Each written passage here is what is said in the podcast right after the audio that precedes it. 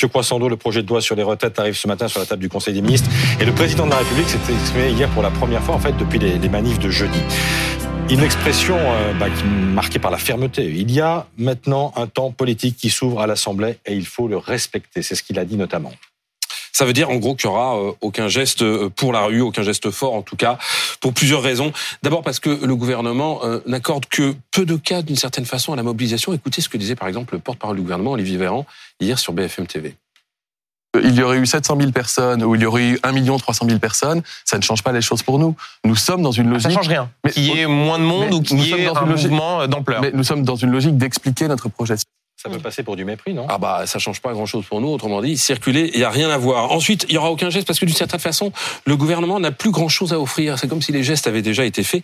C'est une drôle d'erreur tactique quand on y repense. Souvenez-vous, hein, Elisabeth, Elisabeth Borne a choisi de lâcher du lest en dévoilant son projet il y a 15 jours, en abandonnant par exemple les 65 ans pour les 64 ans, en augmentant la potion minimale à, à 1200 euros brut à, tous les retraités futurs et actuels. Ça, c'est ce qui devrait être dans le, projet de loi euh, ce matin.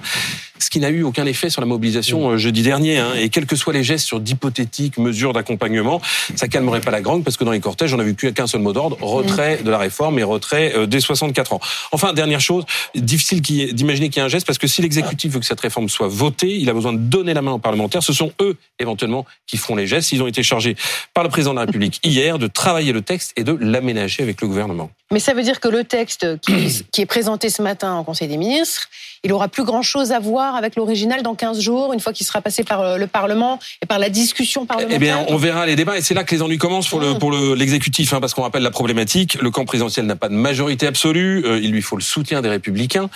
Or, certains déjà se font prier, mais ça touche aussi, et ça c'est plus embêtant, au sein même de la majorité, chez certains députés de Renaissance et chez certains alliés. Je vous donne un exemple. Le MoDem, euh, qui propose par exemple rien de moins, je vous le donne dans le mille, que de revenir sur les 35 heures en passant à 35 heures et demie par semaine. Pourquoi? Ben Parce que ça permettrait de dégager 2 milliards d'économies, selon lui, pour euh, financer d'autres gestes.